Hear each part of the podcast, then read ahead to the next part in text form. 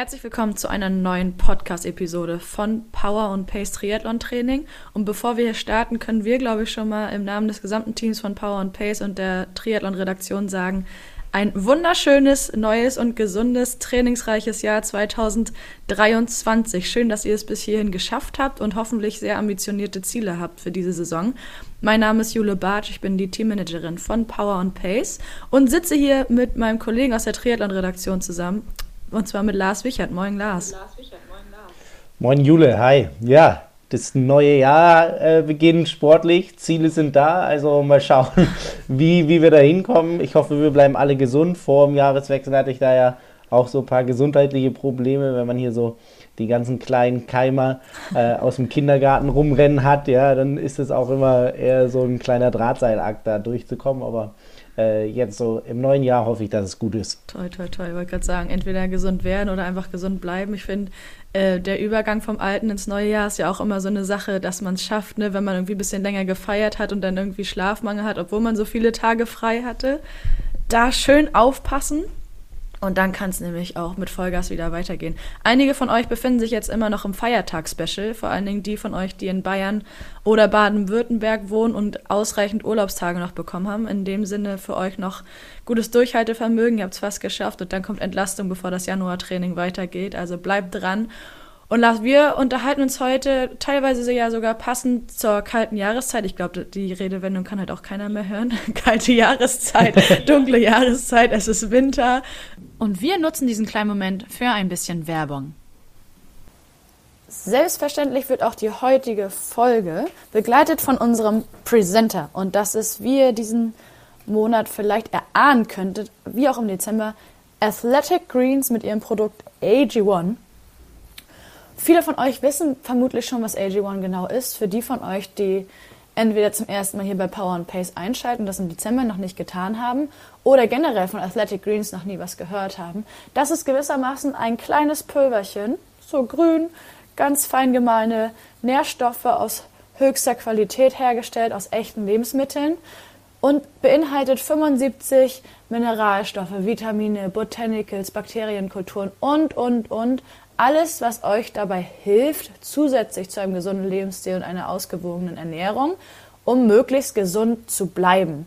Denn ihr habt es im letzten Jahr, Ende letzten Jahres mitbekommen, alle waren oder sind erkältet, die Grippewelle hat um sich geschlagen und, und, und. Von daher ist es natürlich wichtig wie nie, gesund zu bleiben und vor allen Dingen auch insofern gesund zu bleiben, um euer Training kontinuierlich stattfinden lassen zu können und erfolgreich zu absolvieren. Also, wie funktioniert das jetzt mit diesem AG1? Ihr nehmt 250 Milliliter Wasser, packt da einen Messlöffel des grünen Pulverchens von AG1 rein, schüttelt, schüttelt, schüttelt, schüttelt, schüttelt und könnt das dann ganz in Ruhe trinken, wenn sich das Pulver ordentlich aufgelöst hat. Man kann das natürlich auch rühren, statt zu schütteln. Wer Lust hat auf eine kleine Geschmacksexplosion, packt da eventuell noch ein, zwei Tröpfchen Zitronensaft rein, um das ganze Getränk etwas zu verfeinern für die Gourmets unter euch. Wie gesagt, unterstützt das euer Immunsystem hilft euch dabei, gesund zu bleiben und eben Viren, Bakterien und Co. den Kampf anzusagen. Wenn ihr jetzt überlegt, klingt an sich ganz gut, aber kostet sicherlich auch entsprechend seinen Preis. Ihr könnt das Ganze ganz unkompliziert testen mit einer einmaligen Bestellung ohne fixe Mitgliedschaft, die ihr direkt ab abschließen müsst. Könnt das Ganze auch jederzeit abbestellen oder pausieren. Und von daher habt ihr einfach die Möglichkeit, das Ganze zu testen. Solltet ihr nicht zufrieden sein, aus welchen Gründen auch immer, die müsst ihr nicht mal an den Kundenservice von Athletic Greens weitergeben, habt ihr auch die Möglichkeit, von einer 60 Tage Geld-Zurück-Garantie Gebrauch zu machen und bekommt dann eben entsprechend die Kosten, die ihr aufgewendet habt, um Athletic Greens zu testen, wieder ohne Angabe von Gründen zurückerstattet. Wenn es euch jetzt weiterhin interessiert und ihr mal schauen wollt, was Athletic Greens generell so zu bieten hat, könnt ihr gerne mal unter athleticgreens.com slash powerpace nachschauen und findet weitere Informationen. Wir haben natürlich einen exklusiven Deal mit Athletic Greens für euch als unsere Community, denn ihr bekommt mit, der, mit dem Abschluss einer monatlichen Mitgliedschaft einmal die Jahresration Vitamin D und K2 Beides zusammen hilft dabei, euren Vitamin D-Haushalt auf das Level zu bringen, ähm, wo es wo er hingehört, um einfach gesund zu bleiben. Und zusätzlich bekommt ihr fünf Travel Packs, die ideal sind für eure nächsten Kurzreisen, eure nächsten Kurztrips, die ihr vielleicht jetzt in den nächsten Monaten noch geplant habt. Oder natürlich auch für das nächste Trainingslager, was gewissermaßen in greifbarer Nähe ist. Also ganz, ganz praktisch. Dann braucht ihr nämlich nicht die große Dose mitnehmen, die in dem Starter Pack von Athletic Greens mit nach Hause kommt, sondern könnt die Travel Packs nutzen fürs Handgepäck, die Handtasche oder auch den großen Koffer. Optimal geeignet, jede Portion extra abgepackt. Wie gesagt, alle weiteren Informationen oder die Zusammenfassung findet ihr wie immer in unseren Shownotes und unter athleticgreens.com slash powerpace. Powerpace alles klein und zusammengeschrieben. Und jetzt geht's hier natürlich weiter mit der Podcast-Episode zum Indoor-Training. Viel Spaß! Passend dazu und auch pa passend zum Januar-Training über das Indoor-Training, sprich Rollentraining, Radfahren in den eigenen vier Wänden. Und ich glaube, mit dir habe ich da ziemlich den besten Gesprächspartner, vor allem aus der Redaktion, weil gewissermaßen hast du ja vor allen Dingen eine virtuelle Trainingsplattform schon ganz gut durchgetestet und kom komplett durchgespielt, glaube ich auch. Äh, komplett durchgespielt nicht. Ich habe ein bisschen spät, glaube ich, angefangen oder fahre dann doch zu wenig auf Swift, wenn man da die Katze aus dem Sack lassen darf, äh, auf welcher Trainingsplattform ich unterwegs bin. Ähm, nee, ich, ich glaube, ich krieche noch so auf Level 40 aktuell rum, hoffe, dass ich jetzt bei 42 erreiche. Also das dauert noch ein bisschen, aber ähm, dann kann ich mir endlich ein neues ähm, Satz äh, Scheibenräder kaufen, damit ich da auch bei den Zeitfahren schneller bin. Aktuell bin ich äh, da auf einem etwas langsameren Paar unterwegs. Nein, ähm, genau, so insgesamt kann man schon sagen, dass ich da echt viel durchgespielt habe, bis auf eben alle Level, aber das ist dann irgendwann dann nicht mehr ganz so äh, der große Unterschied. Da geht es dann wirklich nur noch um die kleinen Nuancen im Material, aber vielleicht kommen wir dazu noch. Genau. Und sonst kenne ich natürlich aus dem Rudern auch ähm, ja, Indoor-Training zu Genüge, gerade wenn es äh, echt so kalt ist und ähm, die Seen oder Gewässer zufrieren, sodass man gar nicht mehr rudern gehen kann. Dann verlagert sich eh alles nach drin. Und sonst sieht das Wintertraining eh auch aufgrund ähm, ja, der Witterungsbedingungen häufiger so aus oder auch um einfach eine gute Physis zu schaffen, ist es so, dass ähm, individuelles Training auf dem Ruderergometer da eben indoor auch nochmal ja, gezielter und effizienter ist, als wenn ich es im Ruderboot mache. Ähm, von daher kenne ich das äh, ja schon etliche Jahre, so Indoor-Training. Mhm, nur auf verschiedenen Geräten auf verschiedenen Geräten, genau, Swift. Oder ich muss auch ganz ehrlich sagen, ich war richtig lange so gegen dieses Indoor-Fahren. Also hm, Jason Osborne, den kennen ja wahrscheinlich viele, ähm, auch ehemaliger Ruderer, jetzt Richtung Radfahren gewechselt, der da auch richtig stark auf Swift unterwegs ist. Ähm, der ist schon so in den letzten zwei, drei Jahren, wo ich auch noch äh, mit ihm in der Nationalmannschaft war, auch schon immer Swift gefahren und hat, hatte so eine Rolle. Mhm. Und gut, ich bin mit ihm hauptsächlich so im Sommer äh, in Kontakt gekommen, weil wir dann gemeinsam in Trainingslagern waren oder dann, wenn auch das Wetter gut war, im Frühjahr oder so. Und da ist er dann teilweise auch schon Swift gefahren, hat da natürlich die ganzen äh, Level durchgespielt, die mir jetzt noch fehlen, weil ich dann eher immer rausgegangen bin und es überhaupt nicht verstehen konnte, wie er denn jetzt da drin sitzen kann, zumal er da echt so diese ähm, ganz langen Lit-Einheiten gemacht hat, wo ich gedacht habe, boah, ey, so lange würde ich da niemals drauf sitzen. Und habe das Fahrradfahren eher halt immer auf dem Wattbike gemacht, ohne irgendwie Swift und dann halt wirklich auch nach, nach paar Zahlen oder so, mhm. ähm, aber halt nie irgendwie so virtuell und hatte das eher immer so ein bisschen klar, beim Rudern ist es so ein bisschen die Ergänzung, aber hatte da nie den Gedanken daran verschwendet und habe immer gedacht, so, ah, das ist irgendwie Quatsch oder das macht mir eh keinen Spaß. Und irgendwie hatte ich das dann mal getestet und dann ähm, ja, fand ich das ganz geil, war infiziert und dann äh, bin ich da irgendwie schon ganz gut dabei geblieben. Also ich finde es persönlich einfach auch eine ganz gute Abwechslung. Also rein sportlich gesehen hat sich für mich ja da nichts geändert. Also ich benutze mhm. das Fahrrad immer noch fürs Training, ähm, auch für Intervalle etc. Aber ja, einfach so dieser Community-Faktor, dieser Faktor, dass man das Gefühl hat, man bewegt sich, dass irgendwas einfach vor einem flimmert, äh, das ist, finde ich, schon eine gute Abwechslung und bringt so ein bisschen mehr Spaß rein. Ja, jetzt sind wir natürlich da schon ziemlich konkret, vor allen Dingen in dem Fall bei Swift, was das alles so leistet und warum sich das anbietet, das zu nutzen. Ich würde noch mal zurückkommen zu den Basics, sage ich mal. Warum Indoor-Training? Welche Vorteile hat das? Und warum ist es bestenfalls so attraktiv, also allein für die Trainingssituation allgemein? Da würde ich sagen, starten wir mal und dann schlagen wir den Bogen zurück zu dem, womit du gerade angefangen hast, weil da sind, glaube ich, jetzt ganz viele Vorteile schon erkenntlich geworden, warum es sich auch lohnt, sich nicht nur in den Pain Cave auf die Rolle zu setzen und halt eine Indoor-Einheit abzuliefern, sondern sich im besten Fall eben auch mit Swift oder mit anderen virtuellen Trainingsplattformen auseinanderzusetzen, um das Ganze noch mehr, ich sag mal, genießbar zu machen. Ja gut, äh, paar Vorteile liegen ja auf jeden Fall auf der Hand. Also so wie es jetzt ist, wenn es kalt ist, äh, regnerisch, stürmisch, sogar irgendwie Schnee und Frost. Ähm, ich habe einfach die Möglichkeit, meine Einheiten nach drinnen zu verlegen. Habe mhm. äh, drin immer noch fast das gleiche Fahrgefühl. Also technisch bleibe ich schon ziemlich äh, in dem Bereich, wie ich es eben auch draußen bin.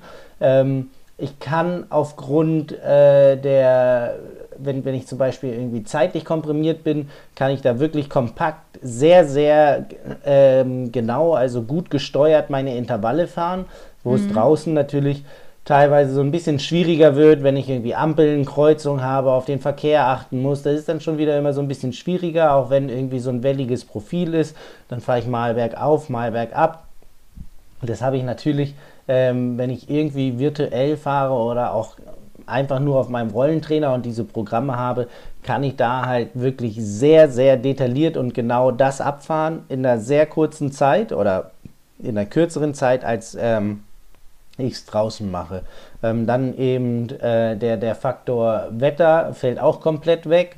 Ähm, dann, wenn man es noch ein bisschen weiter denkt, kann ich ähm, beim Indoor-Training halt auch noch ähm, gewisse Sachen mit dazu nehmen, wie Hitzeanpassung. Ja, mhm. das wäre dann so eine Möglichkeit, die ich ähm, drin auch einfach besser nochmal steuern kann als draußen.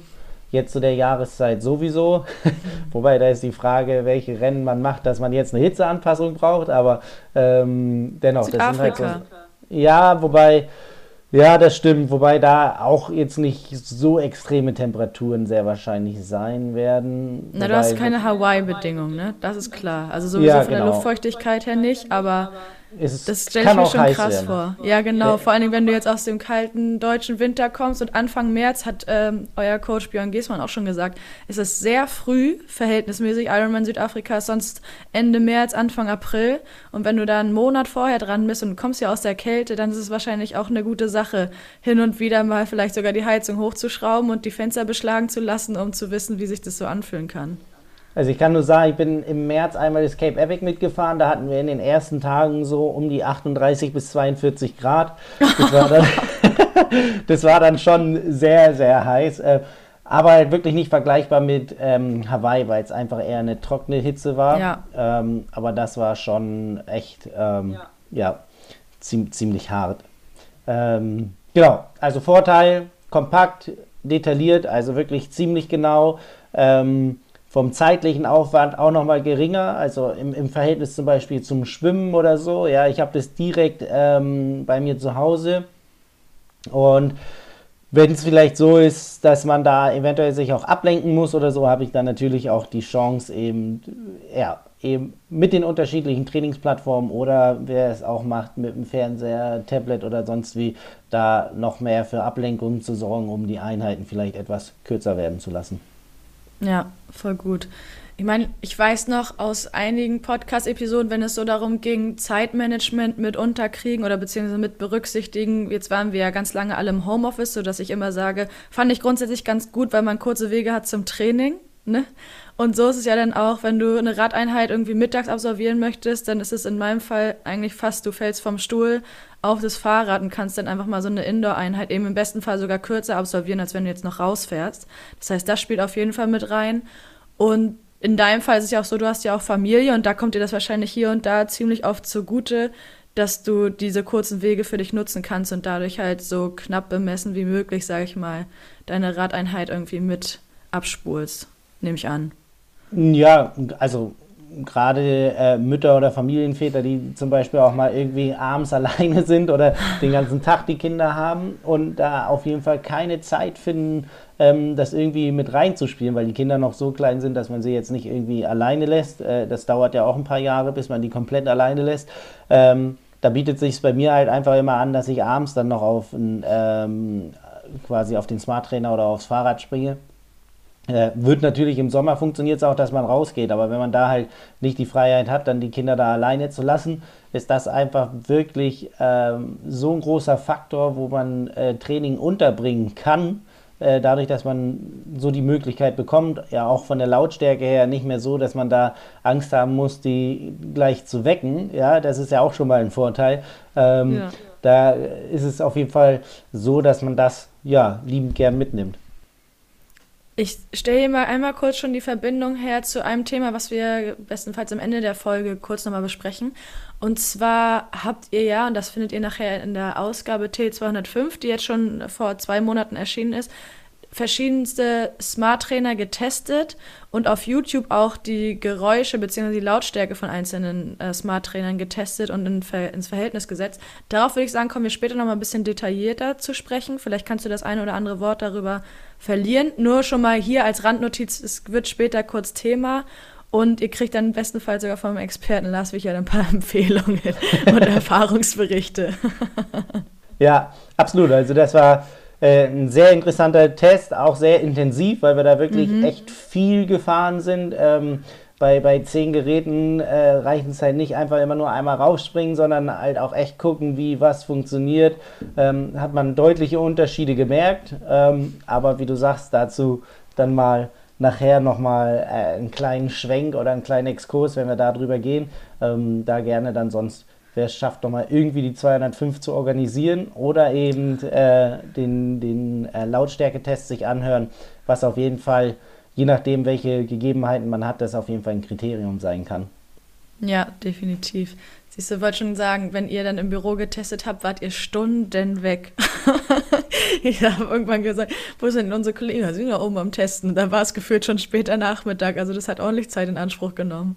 Ja, ja, äh, man darf dann halt nicht vergessen, dass das auch Arbeitszeit ist, aber der Artikel sich leider nicht auf dem Rad schreibt. Ne? Also da war es dann doch immer so ein bisschen, dass man irgendwann mal runter musste, auch wenn es Spaß gemacht hat. ja, das glaube ich. Aber wie gesagt, dazu später mehr Exkurs, wie du schon gesagt hast. Darauf gehen wir später nochmal ein. Wir haben gerade schon ein paar Vorteile genannt. Vielleicht können wir auf diese Sache mit der Effizienz und dem effektiven Training durch das Indoor-Training ein bisschen näher eingehen. Du hast es schon angedeutet, indem du gesagt hast, du kannst natürlich die Wattwerte entsprechend, ja, bei dir ist es natürlich eh abgefahren, weil du die so wie an der Papierkante geschnitten fahren kannst, aufgrund deiner Erfahrung. Ähm, der ERG-Modus macht einem das ja glücklicherweise auch ziemlich leicht oder deutlich leichter, als wenn man jetzt ohne ERG-Modus fahren würde. Ich kann nur sagen, ich hatte das Glück, auf dem Taxbike zu fahren. Vor zwei, Nee, das ist schon länger her. Das war deutlich vor Weihnachten, ich glaube Ende November. Und da unterscheidet sich das auch zum Beispiel, jetzt sind wir doch noch bei dem Thema, zu dem Kickerbike, weil bei, beim Kickerbike hast du geglättete Werte und das Taxbike überträgt ja sofort. Wie gesagt, da, dazu gerne später mehr, aber das war sowas von frustrierend, weil das natürlich auch gezeigt hat, wie unregelmäßig ich oder ungleichmäßig ich trete. Und je nach Pedalbenutzung äh, quasi von Runde zu Runde war das ein anderer Wattwert. Also es sah echt nicht schön aus. Hatte eher was von der Abbildung meines Pulses als von meiner Radfahrt.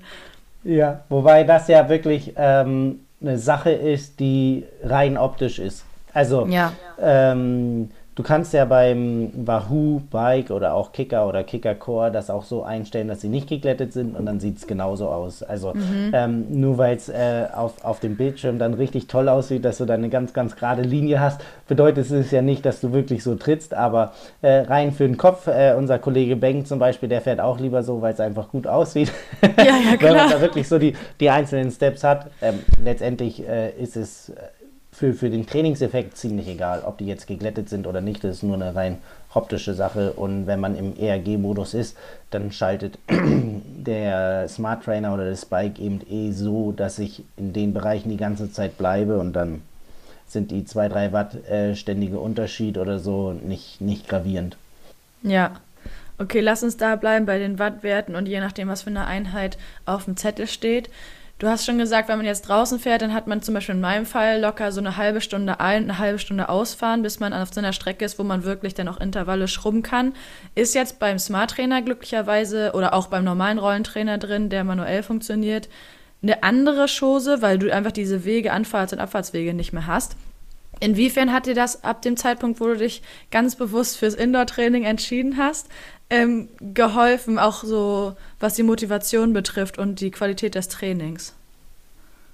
Ja, ich finde persönlich oder generell, und dann kann ich wahrscheinlich auch für viele sprechen, ist es ja so, dass wenn ich mich wenn ich ein Programm habe, das ich irgendwie abarbeiten kann, das ist ja dann meistens bei irgendwelchen Intervalldingern, ob jetzt nun irgendwie kurze 30-30er oder längere 4x5 Minuten oder sonst irgendwas, ja, das sind ja dann Programme, die ich abarbeite und das ist ja dann wirklich so, dass ich mich von einem Intervall zum nächsten hangeln kann. Also ich habe dann nicht mehr irgendwie diese Stunde oder diese 90 Minuten vor mir oder sogar noch länger, sondern ich habe eben nur immer so kleine Balken vor mir, die ich abarbeite und äh, je nachdem, welches Programm man nutzt, ja, dann sieht man, dass man da irgendwie ein Sternchen oder ein Krönchen bekommt, äh, das ist abgearbeitet.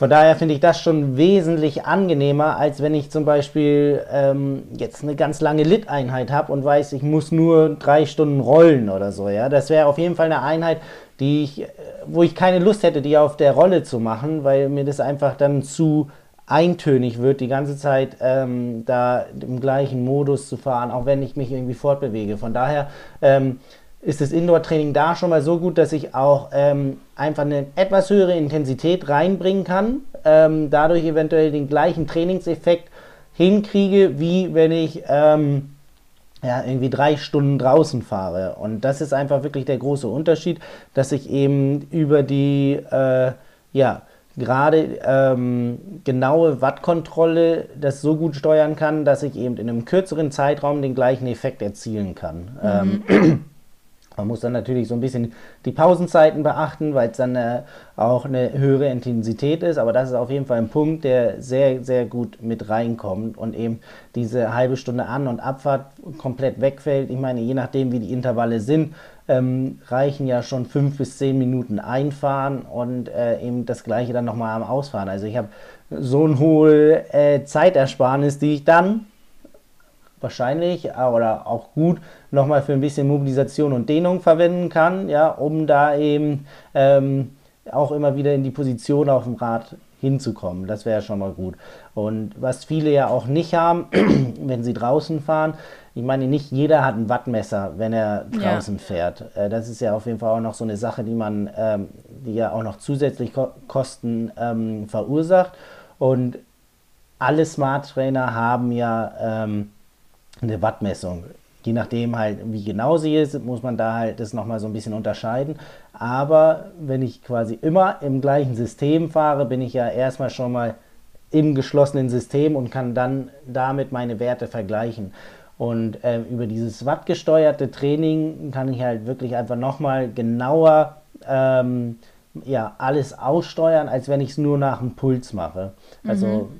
Top wäre natürlich Puls und Wattwerte, sodass man da einen Vergleich hat, äh, sodass man auch reagieren kann, wenn man sieht, okay, die Pulswerte stimmen heute überhaupt nicht überein. Ähm, ja. Dass man da so einen, so einen Vergleich hat. Aber aufgrund dieser Wattwerte, die man dann eben hat, im Gegensatz zu draußen, wenn jemand draußen kein ähm, Wattmesssystem hat, ist das äh, auf jeden Fall nochmal ein Riesenvorteil. Definitiv. Siehst du, ich habe mir auch als Frage bzw. als Themenabschnitt aufgeschrieben, inwiefern man dann wirklich für das Indoor-Training einen Smart-Trainer bräuchte, wo eben alles inkludiert ist, wie zum Beispiel Wattmessung und im besten Fall hast du sogar einen Brustgurt, der sich über Bluetooth und Plus, glaube ich, wird das so ausgesprochen. Ich weiß immer nicht, wie man das ausspricht. Ich, ich sage immer ANT Plus, aber ja. Das, nehmen wir das. mit dem Smart Trainer verbindet, weil ich kann mich gut daran erinnern, dass ich ganz am Anfang, wenn ich wusste, okay, ich will auf gar keinen Fall draußen fahren, dass ich da die normale Rolle genommen habe, wo ich dann mein Hinterrad eingespannt habe, irgendwann auch dazu gekommen mir so einen blauen Mantel zuzulegen, damit, die, damit der Abrieb beim normalen Mantel halt irgendwie so gering wie möglich bleibt.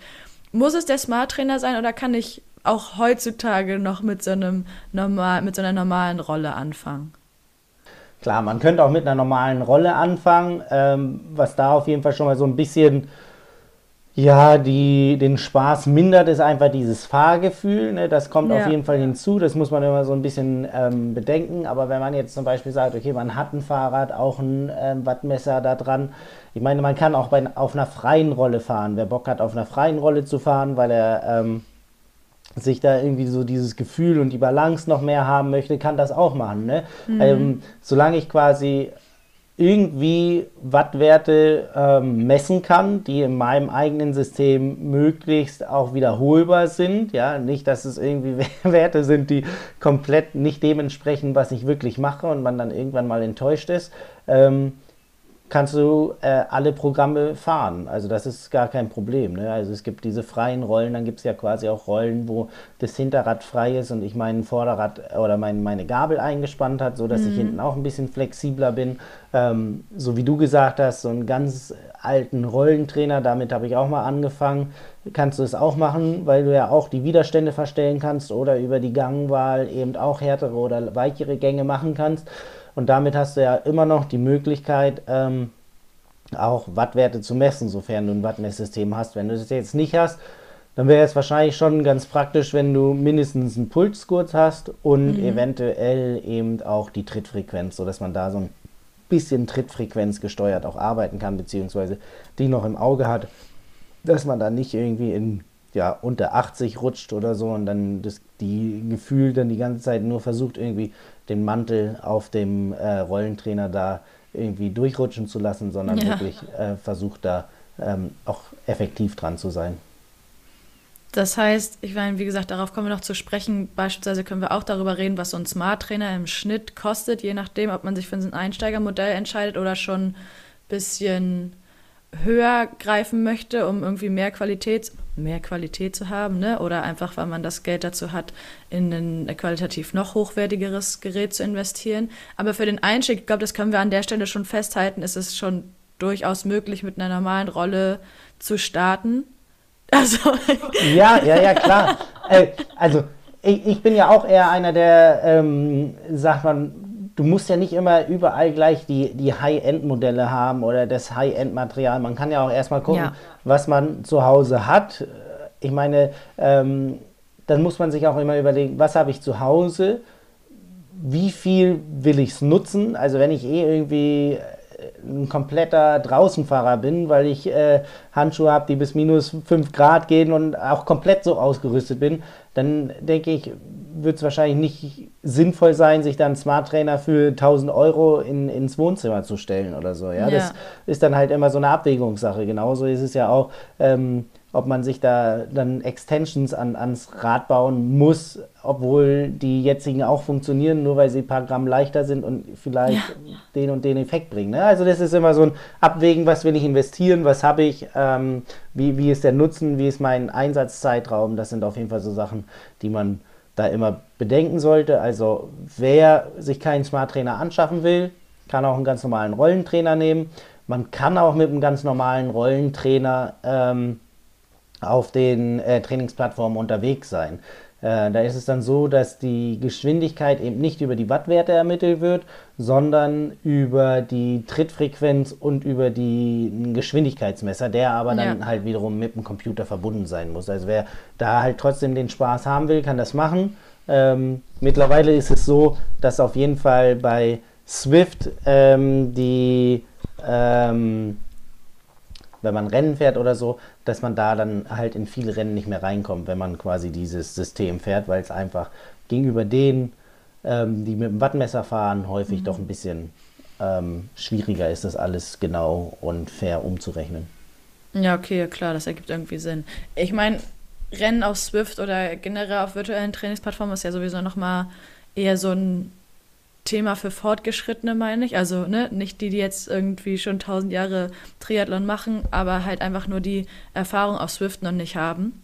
Weil unsere Trainingspläne sehen ja zum Beispiel aktuell keine Rennen vor.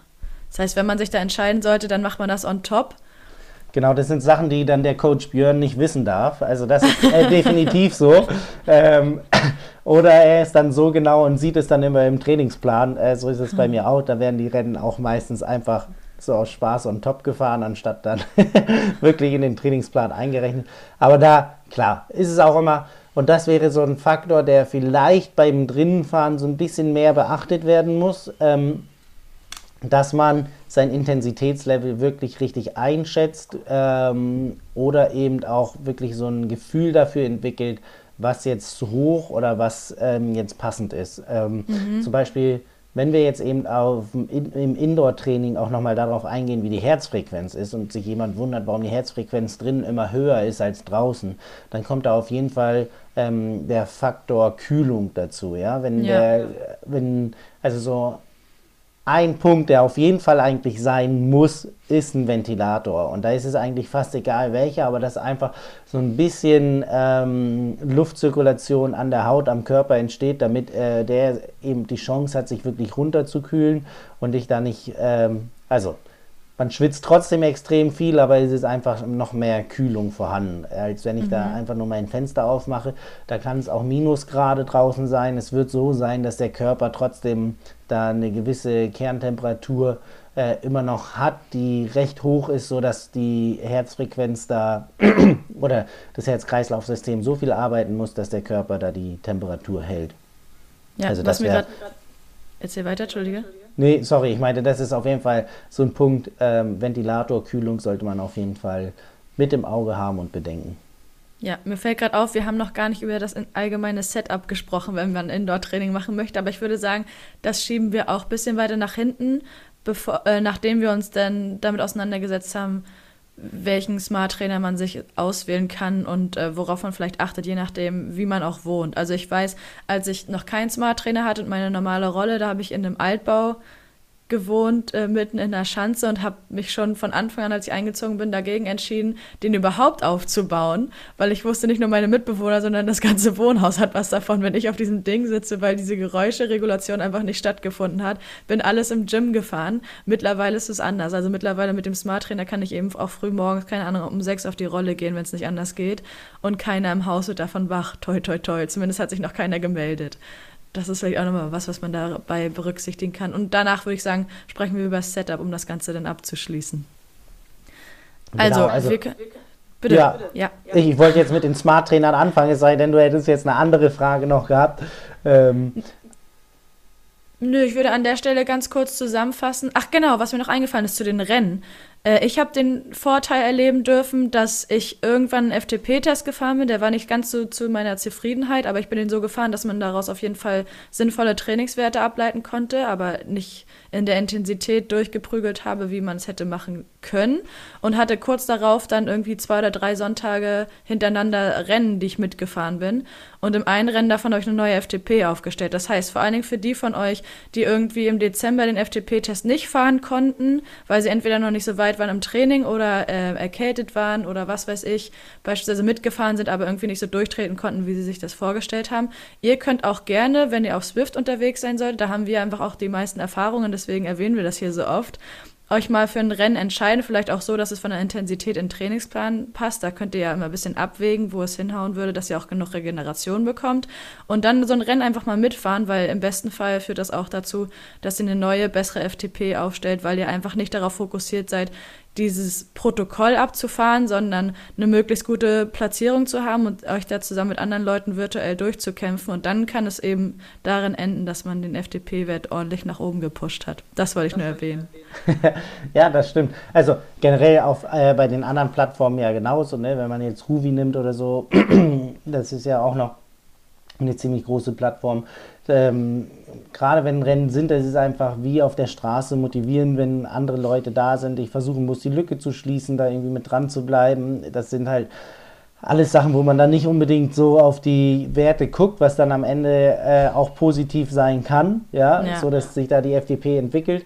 Ähm, aber es ist halt auch einfach nochmal so der andere Motivationsfaktor, als wenn ich äh, alleine in meinen eigenen vier Wänden da versuche, meinen inneren Schweinehund zu ähm, ja, besiegen. Das ist halt wirklich einfach auch nochmal dieser Punkt Community-Faktor. Man kann gemeinsame Ausfahrten machen, man kann gemeinsame Rennen machen. Ähm, der kommt auf jeden Fall da nochmal richtig zu tragen. Ähm, auch wenn man vielleicht äh, ja gerade so ein bisschen tieferen Motivationspunkt hat, äh, da auch gemeinsame Ausfahrten dann zu machen, äh, ist das, finde ich, ein Riesenvorteil. Ja, lass uns ganz kurz bei dem Community-Ding bleiben. Mir fallen noch ein paar Sachen ein, gerade zum Indoor-Training tatsächlich, bevor wir zur Smart-Trainer-Wahl kommen können. Und zwar, wie viele von euch sicherlich wissen, haben wir immer mittwochs unseren Live-Ride. Der findet auch online statt. Und wir haben ja mittlerweile unsere eigenen Trikots. Das heißt, wenn wir alle zusammen fahren, gibt es dann so eine große gelbe Traube von teilweise an die 200 Teilnehmer was sicherlich auch dazu beiträgt, warum Leute, selbst wenn sie einen langen Arbeitstag hatten, sich Mittwochabend trotzdem entscheiden, nochmal auf die Rolle zu gehen, das Training planmäßig abzuspulen, weil sie eben nicht alleine, natürlich in den eigenen vier Wänden wahrscheinlich alleine unterwegs sind, aber spätestens, wenn in dem Fall dann Swift angeschaltet wird und man an der Startlinie steht des Live-Rides und sehen kann, wie immer mehr da aufpoppen, weil sie halt bereit sind für den Live-Ride, plus wir glücklicherweise noch die Möglichkeit haben, über YouTube da so Live-Entertainment anzubieten, indem zwei von unseren Kollegen da vor der Kamera mitradeln und Fragen beantworten, hat das sicherlich einen, oder das hoffen wir zumindest, einen hohen Motivationsfaktor, sich eben am Mittwochabend, je nachdem, wie der Tag so lief, einfach trotzdem zu entscheiden, das Training abzuspulen. Und da ist es ja dann, was finde ich an einem Trainingsplan allgemein sehr von Vorteil, Ganz leicht, weil du guckst nur rein, drückst drei Knöpfe, steckst den Stecker von deinem Smart Trainer in die Steckdose und dann geht's halt los. Du musst nicht mehr viel nachdenken, wie mache ich das jetzt, mache ich das oder was weiß ich, sondern die anderen Leute sind eh da und ich glaube, das pusht nochmal enorm. Ja, definitiv. Also es ist so ein fester Zeitpunkt, ne? Alle treffen sich, wie du sagst, es ist easy, wenn mein Setup eh steht, sind es drei, drei ähm, Klicks, die ich machen muss. Ähm, da ist nicht mehr irgendwie viel mit großartig umziehen. Meistens ist es ja eh nur einmal kurz die Radhose an, ja. ähm, weil, weil man sich nicht viel wärmer anziehen muss. Also das sind äh, schon Punkte, die, die da richtig mit reinspielen. Vor allem, was so die Motivation angeht, wenn es ein langer Arbeitstag war oder irgendwie man hat es den Tag über nicht geschafft, finde ich, ist das gerade sowas, wo man wirklich richtig von zehren kann. Definitiv, ja. Zumindest wie gesagt, dafür machen wir das, um euch da so gut wie möglich zu unterstützen, dass ihr auch dabei bleibt.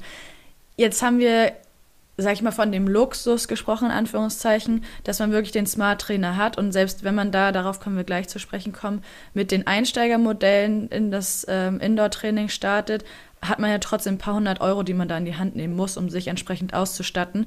Lass uns mal von den Basics ausgehen, beziehungsweise angenommen, wir haben ein Einsteigermodell Smart Trainer und ähm, verzichten jetzt aber auf vers verswiften, verzichten auf, auf Swift.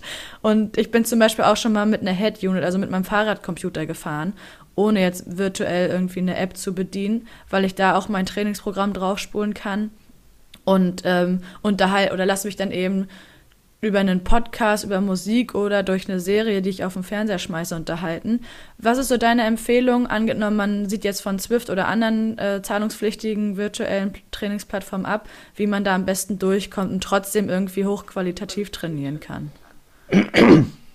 Ja, die, also generell die meisten Smart Trainer sind ja ähm, auch noch über die eigene App anzusteuern oder eben über ähm, die Head-Unit wie Garmin, Hammerhead oder auch ähm, Wahoo, sodass ich über mein, ähm, meine Head-Unit eben auch noch die, die jeweiligen Programme eben auf den Smart Trainer spielen kann, sodass ich eben auch mein Training im ERG-Modus abfahren kann, wenn ich das davon spielen kann. Wer zum Beispiel jetzt aber eine Head-Unit hat oder einen ähm, Smart Trainer hat, der eben keine Verbindung ähm, zu, zu einer extra App hat, sondern eigentlich nur für äh, ja, eine virtuelle Trainingsplattform gebaut ist, ähm, der kann natürlich auch einfach äh, die Wattwerte sich so von dem Smart Trainer anzeigen lassen, was auf jeden Fall funktioniert, weil irgendwie einen Output muss er haben und kann ja. dann natürlich versuchen, frei seine ähm, Programme auch abzufahren. Ähm, das funktioniert auf jeden Fall auch und die Verbindung mit dem ähm, mit der Hand Unit funktioniert auf jeden Fall auch, so dass man da dann eben auch sieht wie die Wattwerte sind, ob ich meine ähm, Werte einhalte. Also das ist auf jeden Fall auch schon so das Mindestmaß. Wenn wir jetzt erstmal so an dieses Grundsetup gehen, würde ich sagen, äh, ein Smart Trainer ist auf jeden Fall jetzt auch schon, dadurch, dass es einfach auch günstige Modelle gibt, ähm, so eine Sache, die man sich auf jeden Fall zulegen kann. Am besten hat man dann noch irgendwie eine Matte, die nicht nur dafür da ist, dass ähm, der Schweiß nicht auf den Boden tropft. Also ich meine, wenn ich Fliesen habe, dann wäre es mir nicht ganz so wild.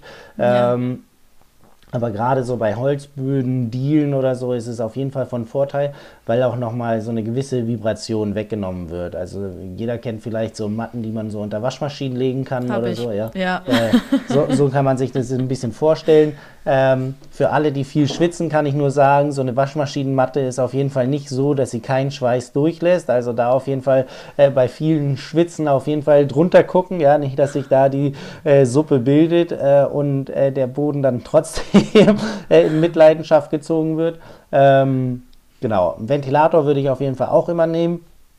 Und dann, klar, man kann es dann, wie, wie man eventuell auch äh, dann in der 205 nachlesen äh, oder nachgelesen hat oder schon gelesen hat, man kann dieses ganze Indoor-Game ja wirklich so hoch potenzieren, dass man vielleicht fast dieses Gefühl hat, wirklich draußen zu fahren. Ne? Dann nimmt man sich irgendwie den High-End-Trainer, hat dann noch irgendwie Motion Plates, um die Bewegung ähm, zu simulieren. Manche von den ähm, höherklassigen Trainern haben einfach schon so Motion-Füße drin, sodass der einfach mehr Bewegung drin hat.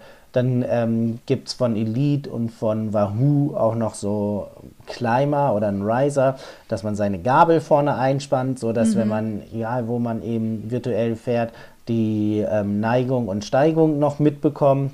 Ähm, hat dann natürlich auch so ein bisschen den Unterschied, dass man eventuell noch mehr dieses Gefühl hat, wirklich bergauf zu fahren und eine andere Sitzposition zu haben.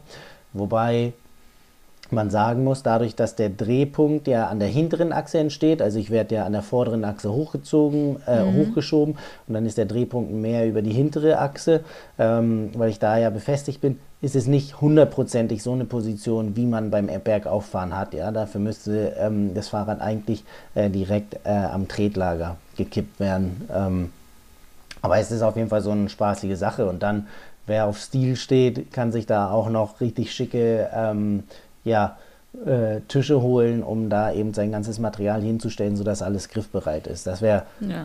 von, von der Sache so ein Grundsetup, das man sich holen kann, ja, aber eben bis nach oben potenziert. Ähm, wenn wir klein anfangen, reicht eben auch ein Smart Trainer, so die ähm, preisgünstigsten Smart Trainer, wenn man sie jetzt neu kauft, liegen so im Bereich um die 500 Euro.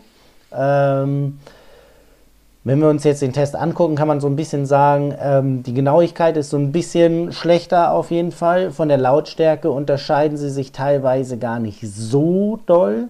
Ähm, also es gibt auch äh, auf jeden Fall ein, zwei Modelle, die da ähm, relativ gut mithalten. Dennoch kann gesagt werden, desto teurer sie sind, äh, umso leiser laufen sie eigentlich vom Gefühl her. Wobei man da auch schon fast sagen muss, dass das Lauteste an den Trainern häufig die Kette ist. Also selbst wenn sie gut gewachst ist äh, oder man, man sie immer noch ölt, äh, da wer noch oldschool unterwegs ist, so ungefähr.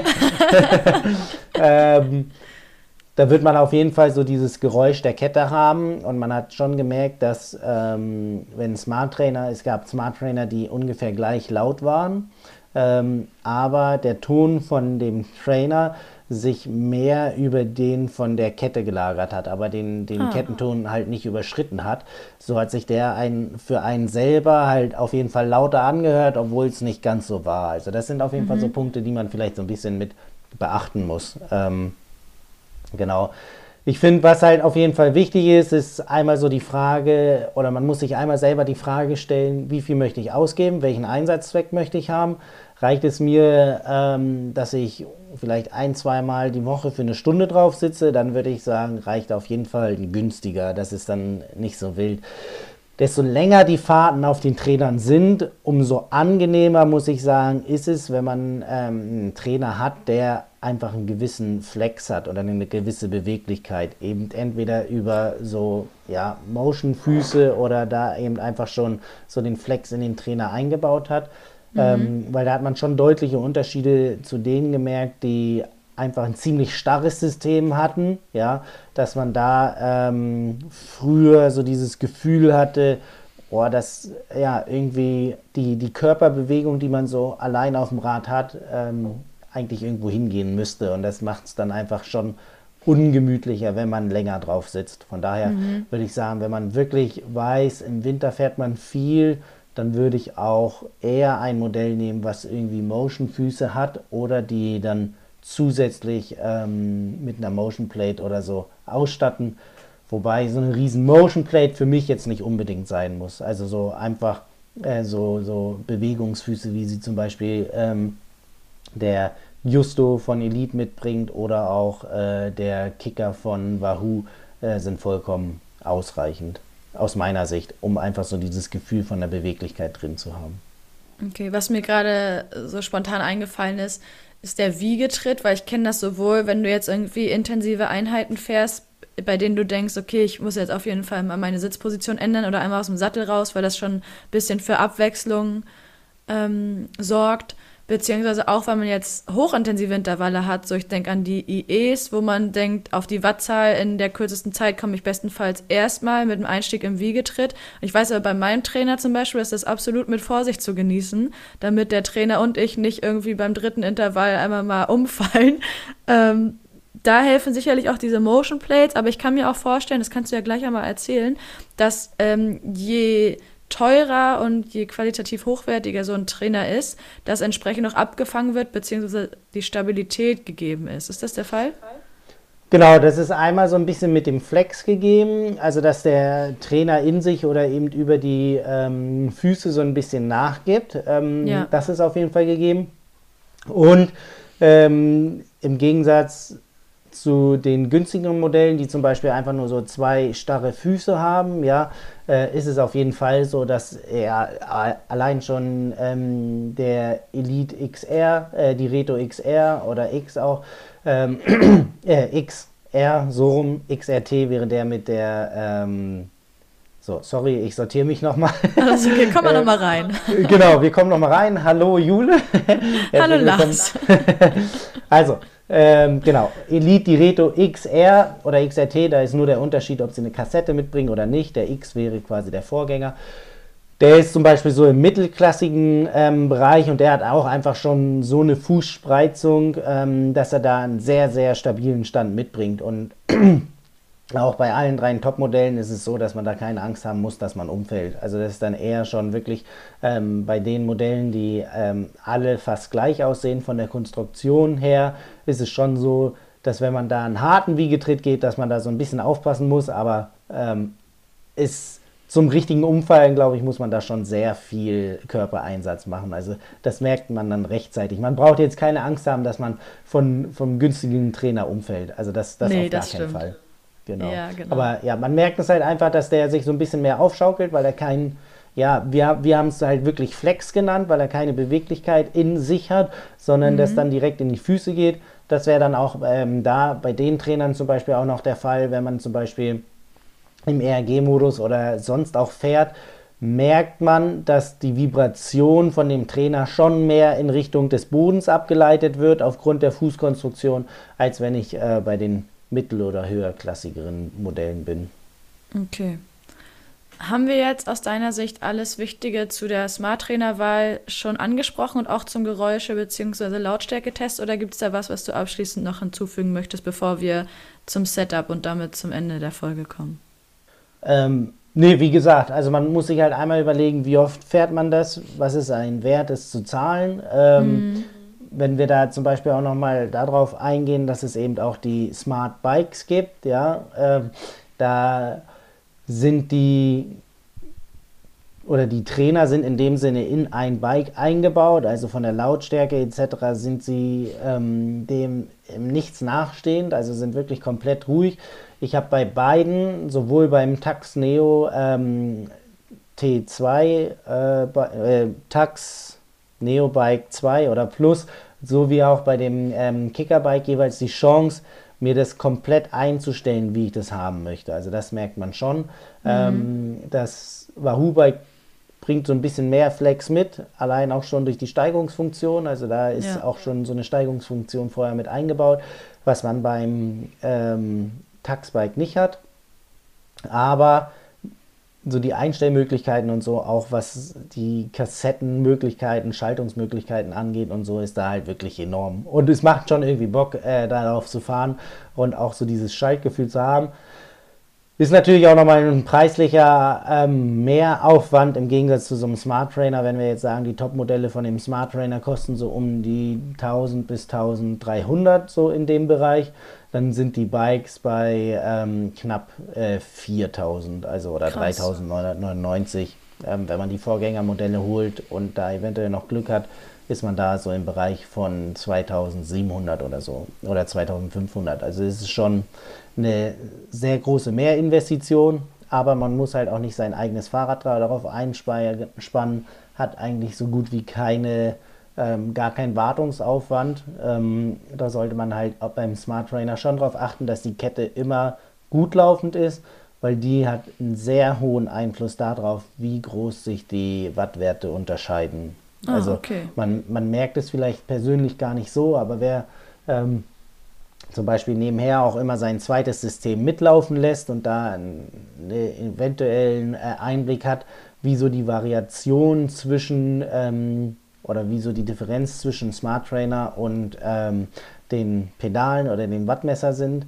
Ähm, der wird dann merken, wenn die Kette schlechter wird, äh, wird die Differenz wesentlich höher, sofern sie immer beide gleich kalibriert sind. Also da auf jeden Fall nochmal darauf achten, dass das ähm, stimmt. Genau. Ansonsten kann gesagt werden, ähm, auch schon mit den günstigen Modellen kann man ein richtig gutes Training abhalten. Ähm, von den ERG-Modus sind auch einige günstige Modelle richtig gut. Ähm, so was so dieses Ansprechverhalten geht, dass man nicht dieses Gefühl hat, oh, man kommt da irgendwie in ein Loch. Ähm, was ein bisschen auffälliger war, war, dass ähm, wir in, bei ein paar günstigeren Modellen schon eine etwas größere Abweichung zu unserem Zweitsystem hatten dass man da schon gesehen hat, dass da ähm, erstmal ein etwas größerer Unterschied von den Wattwerten besteht zu dem System, was wir hatten. Ähm, aber das war dann bei den höheren Modellen nicht ganz so. Also das, das ist dann halt so ein Abwägen, das sagen, ja dann auch immer die äh, Coaches oder die Sportwissenschaftler, dass man da so ein bisschen gucken muss, in welchem ähm, System man sich halt bewegt und beachtet. Wenn man zum Beispiel weiß, dass es immer um die 10 Watt Unterschied sind oder so, kann ich natürlich auf der Straße mit diesen 10 Watt arbeiten. Aber wenn ich mhm. zum Beispiel auch, keine Ahnung, irgendwo eben eine ähm, Leistungsdiagnostik gemacht habe, ähm, da sind es ja meistens die Top-Modelle äh, von SRM, die wirklich sehr, sehr, sehr genau sind und ich dann ähm, die Werte mit nach Hause nehme und keinen Vergleich dazu habe, wie, wie das SRM-System zu meinem System ist, dann ist es natürlich wieder ein Ticken schwieriger zu sagen, okay, so und so sah es aus. Von daher, mhm. ähm, man kann alle Trainer benutzen, muss halt nur gucken, wie so der, die Lautstärke ist äh, und was ähm, so die Sachen sind, die man haben möchte. Aber man hat auf jeden Fall schon ein paar Unterschiede gespürt. Ja, also wenn ihr Näheres dazu lesen oder gucken bzw. hören möchtet, dann schaut in unsere Shownotes, da packen wir euch die Links zu dem Beitrag der T205 in der Online-Variante auf jeden Fall rein, beziehungsweise ihr wart hoffentlich im Kiosk und habt euch die zugelegt oder sie wurde euch zugeschickt als Abonnent. Und auf YouTube könnt ihr eben hören und gucken, inwiefern sich die einzelnen Trainer unterscheiden. Wir sind jetzt beim letzten Part angekommen und zwar bei dem Setup. Du hast vorhin schon gesagt, wer Stil mag oder besonderen Wert auf besonderen gut, besonders guten Stil legt, der kann sich noch so einen schicken Tisch dazustellen, um dann seine Trinkflasche, vielleicht das iPad oder die Uhr oder was weiß ich was dort abzulegen, um das Training immer im Blick zu haben. Ich zum Beispiel arbeite mit einem Hocker und da drauf steht noch ein kleiner Tisch, damit ich das auf Augenhöhe habe, wenn ich fahre. nicht schön, aber doch ziemlich komfortabel. Das heißt, es muss jetzt kein High-End äh, Smart Trainer Tisch sein, der vielleicht von derselben Marke noch angeboten wird, der aber entsprechend auch in einem Preissegment liegt, wo man wahrscheinlich, wenn man sich jetzt für den 1000 Euro Smart Trainer entschieden hat, äh, drüber hinweg sieht und sagt, gut, die 200, 300 Euro habe ich noch über, ne? Das packe ich noch on top, damit das einfach auch schick aussieht. Und da sind wir Triathleten ja irgendwie nicht frei von, dass bestenfalls alles zusammenpasst. Liebe Grüße gehen, glaube ich, sogar an dich raus, Lars, als auch unseren, unseren Kollegen Nils Fließhardt, wo der immer großen Wert darauf legt. Sondern man kann das ja auch ein bisschen simpler gestalten. Also, wenn wir jetzt vom Basic Setup ausgehen, dann hast du eine normale Rolle, dein Hinterrad eingestellt, äh, mit dem blauen äh, Mantel zum Indoor-Training und entweder eben Swift, dadurch, dass du verschiedenste Sensoren an deinem Fahrrad dran hast, dass du sich auch mit Swift oder Ruby oder was weiß ich, was es noch alles für Plattformen gibt, verbinden kannst. Was sagst du, gehört auf jeden Fall noch dazu? um gut ausgestattet zu fahren. Einen Ventilator würde ich auf jeden Fall noch mit reinnehmen, wenn man mhm. den nicht hat. Auf jeden Fall äh, einen Raum mit Fenster, sodass da ein bisschen Zug entstehen kann.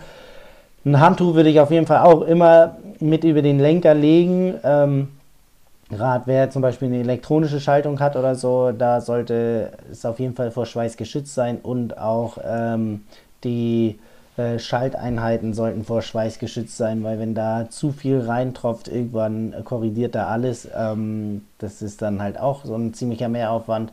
Äh, da ist das Handtuch auf jeden Fall so ein ziemlicher, ähm, ja, leichter Schutz gegen, gegen den Kram. Also, ich würde sagen, Rolle, Handtuch, eine Trinkflasche und ähm, dein Ventilator und dann eben äh, quasi Head Unit oder ähm, irgendwas, womit du eben äh, deine Einheit so abfahren kannst, dass sie genau so abgefahren werden kann, wie es gemacht werden soll. Mhm. Also das wäre so die Grundausstattung. Ja. Und, zu, und zu meinem äh, Tisch, ich habe einfach ähm, vier Vierkanthölzer und zwei USB-Platten zusammengeschraubt. das ist mein Tisch. also es, es geht halt auch ganz einfach, wobei man da auch wirklich ein bisschen drauf achten muss, je nachdem, ähm, welches Fahrrad man eingespannt hat. Also viele spannen ja zum Beispiel auch ihr Zeitfahrrad ein, um eben in der Position zu fahren. Mhm. Muss bedacht werden, dass der ähm, Laptop, Tablet, wenn man eben virtuell unterwegs ist, nicht zu hoch steht, damit man die richtige Position halten kann. Ähm, nichts ist schlimmer, kriegt, ne? als dass, dass man irgendwie immer hochgucken ja. muss, weil äh, da die, die ähm, Einheit abläuft, sondern wirklich gucken, dass man dann entweder einen höhenverstellbaren Tisch hat oder eben den Hocker anders zieht oder weiß ich was.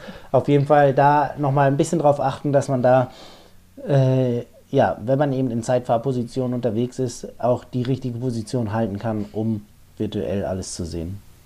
Jawohl. Ich gehe mal fast davon aus, dass vor allem ihr, liebe Zuhörer und Zuhörerinnen, dieses Basic Setup in den wenigsten Fällen noch bei euch in den Pain Case vorfindet, sondern nicht weiß nicht, ob du da meiner Meinung bist, Lars, aber ich glaube, die meisten von uns fahren mit einem Mittelklasse Smart Trainer und das meine ich jetzt nicht abwertend, sondern das ist nicht das Einsteigermodell unbedingt, sondern irgendwas zwischen Einsteiger und hochklassigem Modell, was äh, und der Smart Trainer kann ungefähr alles. Hat das Hinterrad rausgebaut mit der Kassette. Das ist zum Beispiel auch noch so ein Ding, ne, dass man guckt, dass man die richtige Kassette an dem Smart Trainer hat. Das ist die gleiche ähm, Kassette ist, wie man auch auf dem Fahrrad hat. Nicht dieselbe, aber die gleiche. Das ist gut. Und dann entsprechend eben mal mindestens auf Swift unterwegs ist, wenn man von der Head-Unit vielleicht auch mal eine Pause braucht oder nicht nur nach Uhr fahren möchte. Und dann habe ich auch gesehen, habe ich zum Beispiel nicht im Besitz, so ein, ähm, ich weiß gar nicht, nennt sich das Schweißschutz, was man an Lenker und an die Sattelstange, glaube ich, klemmt, ne? um genau dem entgegenzuwirken, was du schon mit dem Handtuch angesprochen hattest weiß ich nicht, habe ich noch nicht so richtig als notwendig erachtet, weil ich aber auch nicht so krass schwitze beim, beim Swift-Training, als dass es irgendwie krass tropft. Wahrscheinlich auch individuell unterschiedlich. Würde ich auch sagen, ich habe es auch nicht. Ich habe immer trotzdem ein Handtuch unterm Fahrrad liegen und eins habe ich auf jeden Fall oben um den Lenker. Ähm, ja.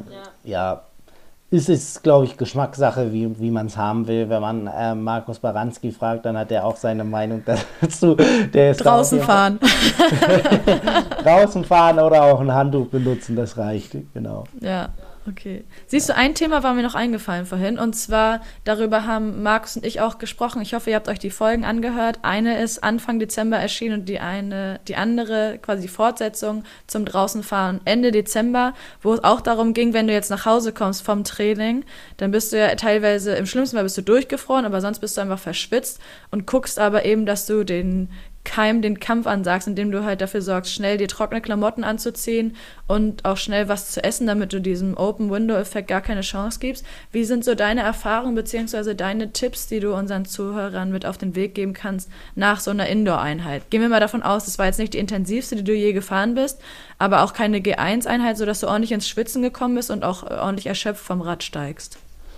Genau die gleichen. Also durchgefroren wird man ja hoffentlich auch nicht sein auch gucken, wenn man einen Ventilator hat äh, und zum Beispiel dann noch ein längeres Ausfahren hat, dass man da den Ventilator eventuell auch so schaltet, dass er eben ähm, einen nicht komplett auskühlt, sondern mhm. eher auch noch so, dass der Körper in gewisser im gewissen Rahmen arbeiten muss, aber jetzt eben nicht dann irgendwie gegen die Kälte ankämpfen muss. Ja, das sollte man auch nochmal so ein bisschen beachten. Äh, ansonsten halt wirklich genauso zügig runter, äh, duschen, sich verpflegen. Dieses halbe Stunde Fenster ist ja komplett da, also nach eine, oder nach der Belastung so eine halbe Stunde ist der Körper ja am aufnahmefähigsten oder ist da so der Bereich, wo man das am besten ähm, ja, seinen Körper versorgen kann. Das wäre auf jeden mhm. Fall so mhm. der Punkt, den man damit einhalten sollte. Und dann eben danach auch einmal so die Materialpflege, dass man da nicht nur am Fahrrad die Materialpflege, sondern auch einmal gucken, wie ist der Schweißfluss eventuell von der Matte runter Richtung Boden. Das sind halt so die Punkte, die man beachten sollte. Und da ändert sich dann eigentlich im Verhältnis zu draußen nicht viel. Aber halt so zum, wenn irgendwelche kleinen Belastungen vorne waren und man wirklich noch eine halbe Stunde, Stunde hinten rauf fährt, da auf jeden Fall darauf achten, dass man da dann den Ventilator auch dementsprechend eingestellt hat. Und was auch noch wichtig ist, dadurch, dass es halt auch, auch häufig trotzdem immer noch so eine etwas statische Bewegung ist, als ähm, wenn man draußen fährt, wirklich darauf achten, dass man Hosen trägt, die für einen selber bequem sind, die nicht anfangen zu reiben, weil einfach dadurch, dass der, der, Schweißfluss ein höherer ist, ist es so, dass man da wirklich sich schnell irgendwie einen Wolf fahren kann oder mhm. so, ja, also da wirklich drauf achten, gerade bei längeren Einheiten, wenn man eventuell zwei oder drei Stunden drauf sitzt. Ähm, ich mache das dann wirklich so, dass ich meine Hose dann einfach wechsle, weil sonst hinten raus, ähm, ja, da schmerzhaft wird. Tanze ich dann mit Kevin Costner sozusagen, ja. Ja. Folgentitel. Folgentitel ist der mit dem Wolf tanzt. ja. ja, guter also Punkt. Ja, also das ist wirklich eine Sache, wo man wirklich aufpassen muss. Oder wenn man mhm. halt wirklich richtig geschwitzt ist und der Ventilator immer noch bläst, ich hinten rausfahre. Ähm, man muss einfach bedenken, dass alles dann trocknet. Ne? Und ähm, so eine komplett schweißgetrocknete Hose ist einfach nochmal was anderes, als wenn ich eine frische Hose anhabe.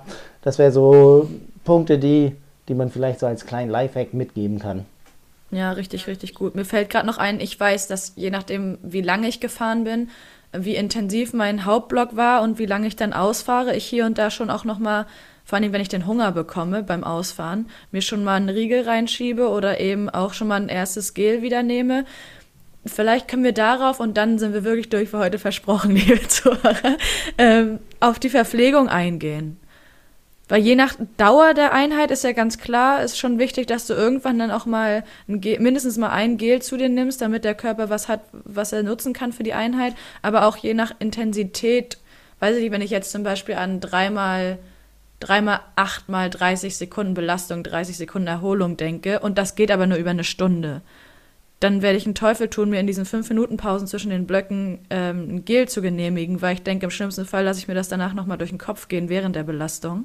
Aber wenn wir jetzt zum Beispiel eine zweistündige G2-Einheit haben mit zwei, drei, vier mal 15 Minuten G2 und dazwischen 10 Minuten trampeln. Da würde ich jetzt aus dem Gefühl heraus und auch aus der Erfahrung heraus sagen, da wäre es schon gut, entweder eine Flasche zu haben mit ausreichend Gel drin. Die muss ich vielleicht nicht alle machen, weil ich bin ja zu Hause und ich habe danach gleich die Möglichkeit, mich wieder zu versorgen. Aber der Körper wird es einem schon danken.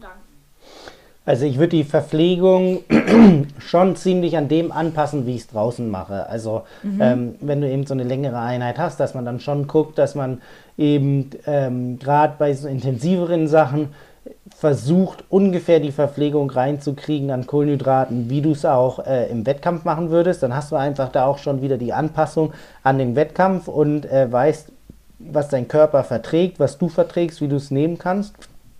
Dann finde ich ganz wichtig. Äh, man kann so ein bisschen auch die Schweißflussrate, also so die Sweat äh, Rate testen, indem man mhm. einfach mal ähm, fährt, zum Beispiel eine Stunde ohne Ventilator, ohne Kühlung und ohne Trinken. Und dann sieht man so ein bisschen, was man innerhalb einer Stunde schwitzen würde, was man so ungefähr verliert. Und das wäre auch so der Punkt, dass man da äh, einfach darauf achtet, dass so der Elektrolythaushalt und der Wasserhaushalt einfach wirklich ziemlich gut stimmen, dass da eine gute Rate ist, die ich in, mir rein, in, in mich reinfülle. Also jetzt nicht nur reines Wasser, sondern man kann entweder ein bisschen mit Salz reinfüllen oder es gibt ja auch viele Hersteller, die einfach schon so ähm, Elektrolytmischung haben.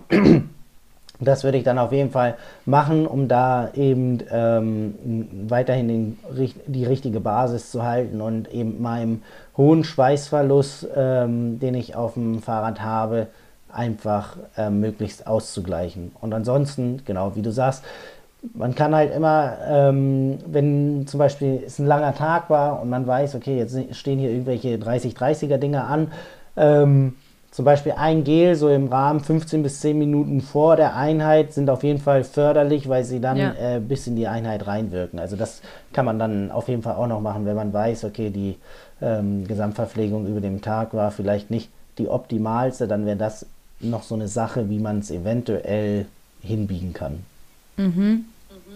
Voll gut. Einmal kurz zu der Schweißflussrate, die du angesprochen hast. Wenn man das jetzt eine Stunde lang macht, dann haben ja die wenigsten von uns Tools zu Hause, um wirklich zu messen, wie viel Milliliter Schweiß man zum Beispiel ausgeschwitzt hat, sondern geht man dann da in dem Fall übers Gewicht?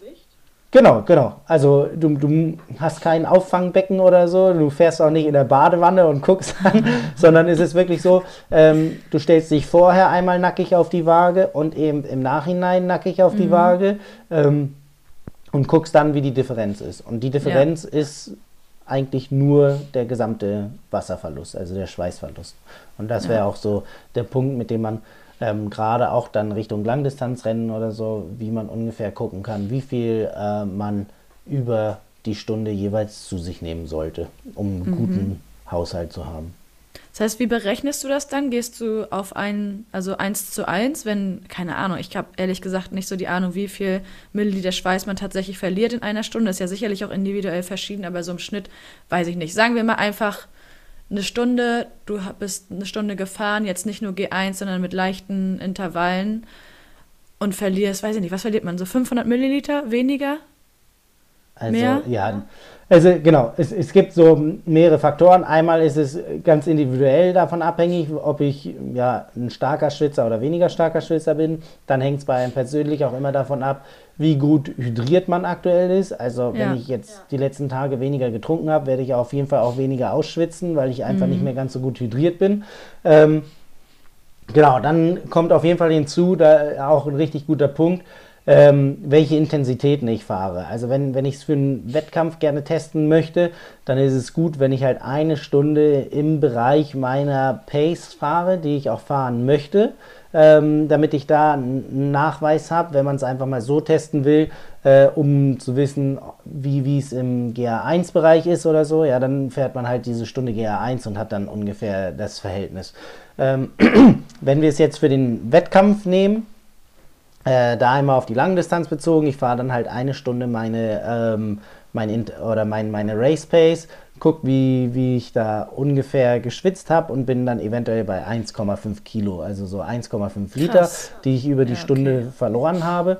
Dann ist es auf jeden Fall etwas, was ich nicht komplett aufnehmen kann. Und man muss natürlich auch einmal ein bisschen beachten, wie sind die Bedingungen.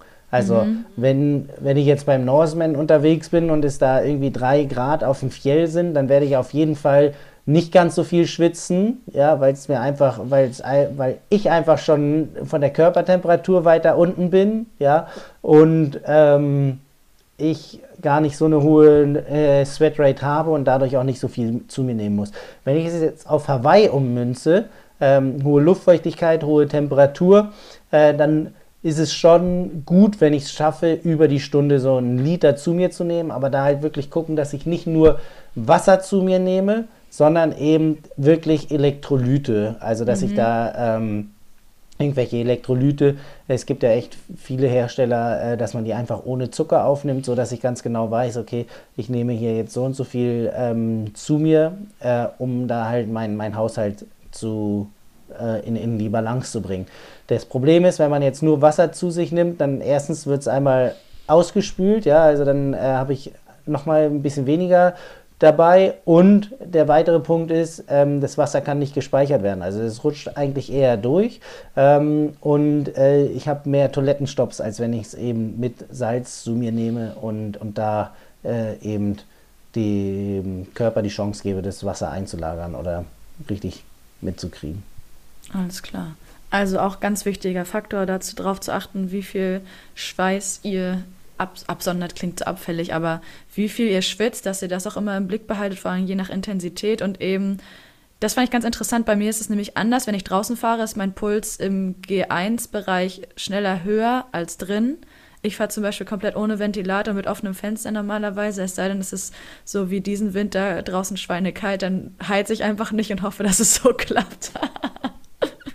Weil ich immer denke, wenn ein Ventilator an ist, hier zieht's und das ist unangenehm, dann wird mir zu schnell zu kalt.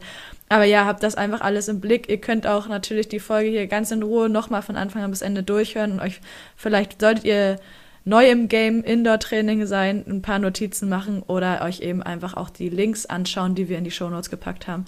Lars, wenn du nichts mehr zu ergänzen hast, würde ich sagen, jetzt haben wir es wirklich geschafft. Jetzt haben wir wirklich alle Punkte berücksichtigt, die beim Indoor-Training wichtig sind. Jetzt sind wir beim Level 60 angekommen und können uns neu yes. wiederholen. Nein, also Genau, äh, wie du gesagt hast. Ähm, falls ihr noch Fragen habt, ähm, guckt, dass ihr uns sonst irgendwie anhaut oder so. Ich glaube, wir sind da auf jeden Fall ganz offen, können da einige ähm, Dinge auf jeden Fall beantworten, ähm, die eventuell da noch offen sind. Aber genau, gerade man braucht nicht das High-End-Setup, muss halt immer nur gucken, dass man in seinen Bereichen drin bleibt, im geschlossenen System, dass das System nicht ständig geändert wird. Und ähm, selbst schon die günstigen Smart Trainer sind gut fürs Training man muss sich dann am Ende halt nur überlegen, welchen Einsatz man haben will. Wenn man zum Beispiel wirklich mehr Rennen fahren will, würde ich auch sagen, geht es eher Richtung mittel- oder hochklassigen Modell. Ähm, um da einfach eine höhere Genauigkeit zu haben. Auch bei den ganz neuen Modellen, beim Justo und beim Wahoo ähm, Kicker ist es so, dass sie eben eine Wi-Fi-Verbindung haben, sodass da auch gleichzeitig noch eine stabilere Verbindung zum Computer ist. Aber das sind dann alles so Kleinigkeiten, die dann wirklich erst dann kommen, wenn man da ganz, ganz ähm, intensiv die Rennen mitfährt. Alles klar. Gut, Lars, dann danke ich dir vielmals für die ganzen Expertentipps und Erfahrungen. Ich hoffe, für euch war viel Neues, Erkenntnisreiches hier mit dabei. Vielen Dank, dass ihr wieder eingeschaltet habt.